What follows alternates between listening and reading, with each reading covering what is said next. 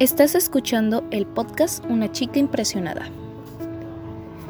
Bienvenida a este estudio basado en el libro Una vida con propósito del pastor Rick Warren.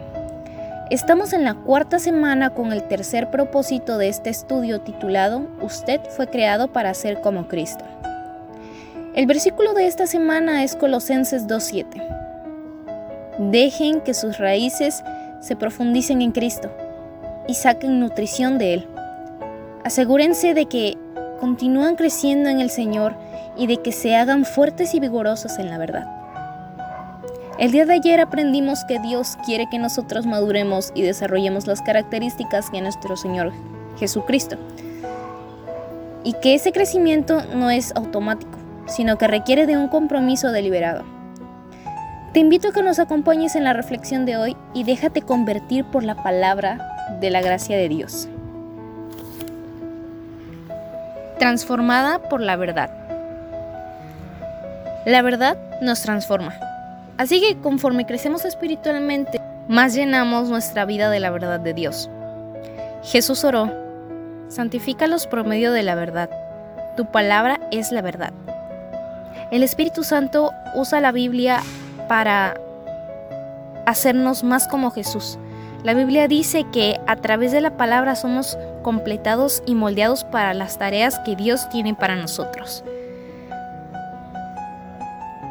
La palabra de Dios no es cualquier palabra. Cuando Dios habla, todo cambia. Sus palabras son espíritu y vida. Así que toda la creación existe porque solo Dios habló. Sin la palabra de Dios, no estarías viva en este momento. La Biblia es más que una guía para el hombre. Esta da vida crea fe y produce cambios, entre muchas cosas más. No podemos vivir sin la palabra de Dios. Esa palabra es la que nutre cada día nuestro espíritu para cumplir los propósitos que Él tiene para nosotros. La Biblia por eso es llamada nuestra leche, nuestro pan, nuestra comida sólida y nuestro propósito. Permaneciendo en la palabra de Dios. Ahora para ser transformados por la verdad tenemos que permanecer en la palabra de Dios.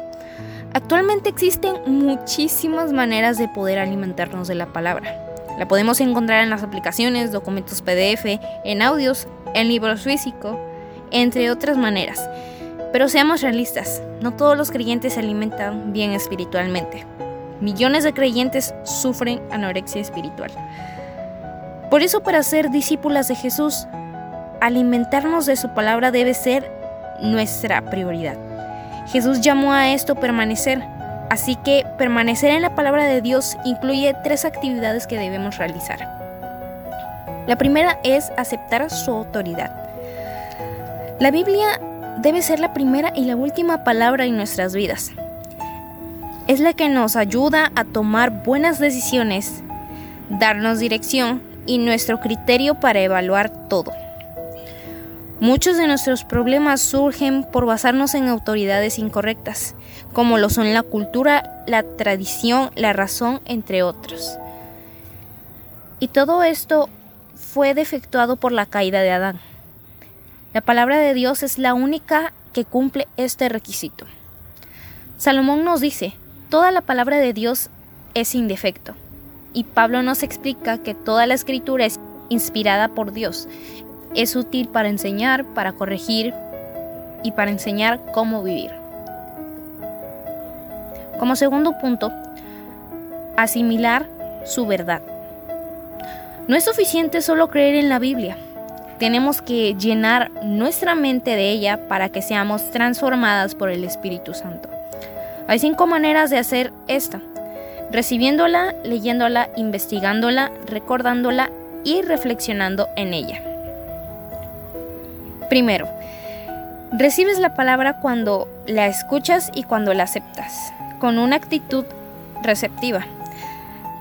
La parábola del sembrador muestra si la palabra de Dios brota raíz en nuestra vida y si producirá fruto o no. Si sientes no estar aprendiendo nada de un sermón, examina tu actitud. Especialmente el orgullo, porque Dios puede estar hablándote aún por medio del maestro más aburrido, cuando eres humilde y receptiva.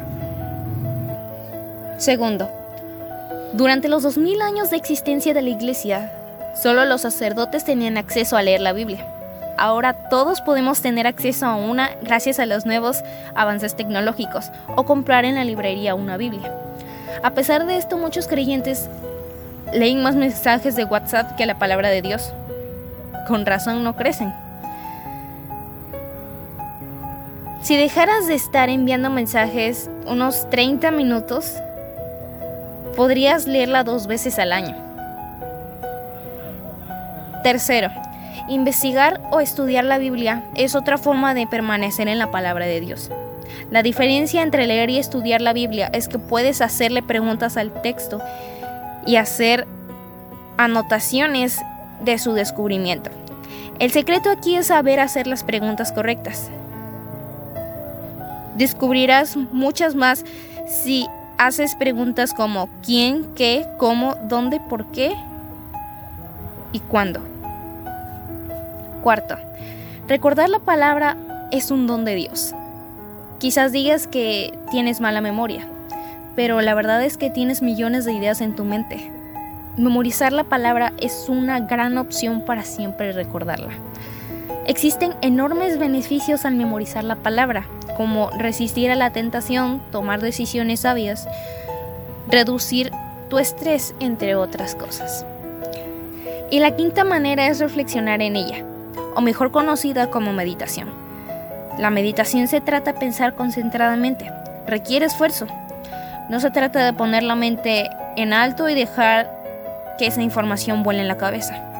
Si lees la Biblia, Dios habla de la meditación y esto requiere que tengamos seriedad y al reflexionarla y ponerla en práctica en nuestra vida. Como último punto está aplicar sus principios. Todos los aspectos que mencioné anteriormente en el punto 2 no sirven de nada si no las ponemos en práctica. Tenemos que convertirnos en hacedoras de la verdad. Nos engañamos a nosotras mismas si creemos que con solo ir a los estudios de la iglesia y escuchar una enseñanza es suficiente para nuestra vida espiritual. Todo eso aprendido lo tienes que poner en práctica no para bien de otros, sino para bien tuyo. La mejor manera de convertirnos en hacedoras de la verdad es la de escribir un paso de acción como resultado de tu lectura. Desarrolla el hábito de escribir lo que tienes intenciones de hacer. Este paso debe ser personal, práctico y comprobable. Para finalizar, amada, medita en esta pregunta que te voy a hacer. ¿Qué es lo que Dios ya te ha dicho por medio de su palabra que todavía no has empezado a hacer? Reflexiona en todo esto el día de hoy. Gracias por acompañarnos el día de hoy. Nuestra oración es que el Dios de nuestro Señor Jesucristo, el Padre Glorioso, te dé el espíritu de sabiduría y de revelación para que lo conozcas mejor y que asimismo sean iluminados los ojos de tu corazón para que sepas a qué esperanza Él te ha llamado.